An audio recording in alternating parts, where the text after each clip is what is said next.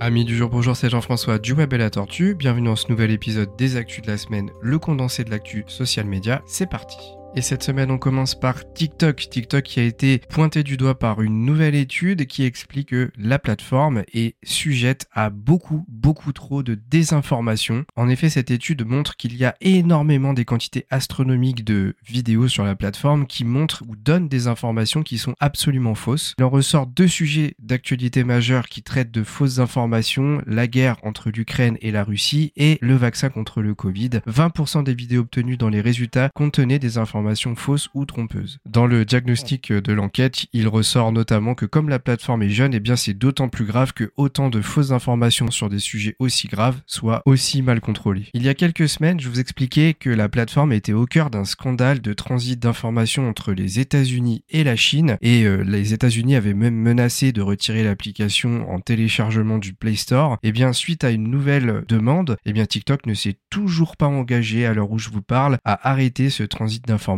alors pour être sincère, hein, si vous connaissez un petit peu euh, la politique chinoise, ou tout du moins comment elle est gouvernée, moi ça ne m'étonne pas du tout. Hein. Je pense que la Chine aura toujours le contrôle sur une société qui est en Chine. Elle est même présente au cœur du conseil d'administration de l'entreprise qui gère TikTok, donc je vois pas pourquoi ça changerait. Alors il y aura peut-être euh, des, choses qui vont être un peu mieux gérées, mais pour moi il y aura toujours des données qui transiteront en Chine. Et pour terminer sur TikTok, je vous expliquais il y a quelques semaines qu'un challenge avait vu le jour dans le but de concurrencer le réseau social BeReal. Pour rappel, le réseau social BeReal, c'est une sorte de réseau social de vidéos où en fait on va vous envoyer un contenu vidéo justement posté par l'auteur et vous vous aurez un certain temps pour lui répondre. En gros, le but c'était de partager un instant de, sa journée, de sa vie en même temps que ses amis. Et donc TikTok avait lancé ce fameux challenge qui reprenait le principe de BeReal, certainement dans le but de faire une petite enquête terrain pour voir si ça fonctionnait. Et comme par hasard, TikTok lance TikTok Now qui en fait reprend tout simplement le concept de Biril. Et donc, bah, c'est un petit peu critiqué, hein, puisqu'il copie clairement le, réseau social. Et, et, le but étant de reprendre un concept qui marche très très bien, puisque le réseau social est en train de monter à vitesse grand V. Et donc, bah, c'est très critiqué, puisque malheureusement, l'idée n'étant pas vraiment protégée, eh bien, euh, rien n'empêche juridiquement la société de, recopier cela et donc bah, peut-être de tuer un petit peu dans l'œuf le réseau social puisque si TikTok met ça en place, eh bien ça va être très compliqué pour Biril de se développer correctement. On passe à Instagram avec deux petites news intéressantes. Instagram qui travaille en ce moment sur la possibilité future peut-être de retirer, de masquer votre photo de profil. C'est Alessandro Paluzzi qui a annoncé ça avec une petite capture d'écran d'un bouton qui permet tout simplement de cocher ou de décocher la possibilité de voir cette photo. Mais aussi une petite news du Wall Street Journal qui a eu accès à des documents internes de chez Instagram qui montrent tout simplement que les Reels n'arrivent pas à concurrencer les TikTok. Ça fait des semaines hein, que je vous en parle. La plateforme est très critiquée pour sa copie littérale du système de TikTok.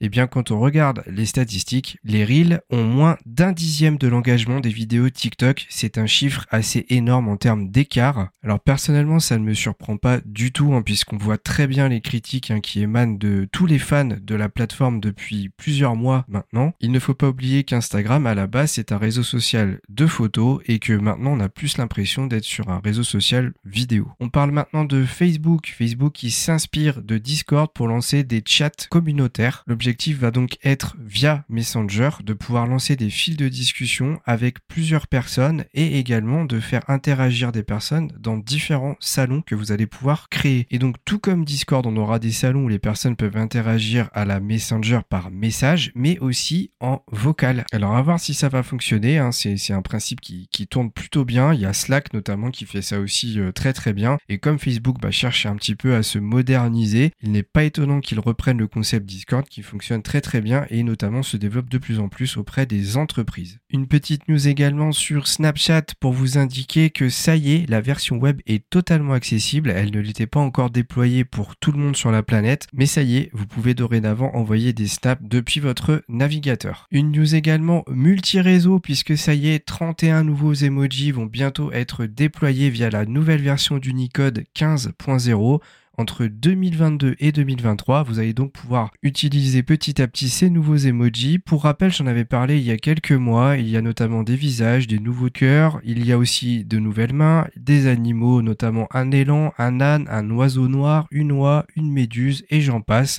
Bref, entre 2022 et 2023, vous allez bientôt pouvoir utiliser ces nouvelles émoticônes. Et on passe à YouTube. YouTube qui a mis en place depuis quelques mois, vous le savez, les shorts, l'équivalent des TikTok, dans le but de les concurrencer, bien entendu, a décidé d'alléger ses conditions de monétisation de compte, puisque oui, ils veulent simplifier et donner plus envie aux créateurs de contenu de passer par ce système de vidéo. Actuellement, si vous voulez pouvoir monétiser, il faut avoir cumulé 4000 heures de visionnage en 12 mois et avoir au moins 1000 abonnés. C'est les mêmes contraintes que pour des vidéos normales. Et eh bien, d'ici quelques semaines, peut-être quelques jours, vous allez pouvoir monétiser vos shorts beaucoup plus facilement sans forcément avoir ces critères à respecter. Et voilà, c'est la fin de cet épisode des Actus de la semaine. J'espère que ça vous a plu. N'hésitez pas à liker ce podcast ou à mettre 5 étoiles, à venir commenter sur la chaîne YouTube puisque le podcast est aussi diffusé sur cette plateforme. Et moi, je vous dis à très vite pour un nouveau podcast du Web et la Tortue.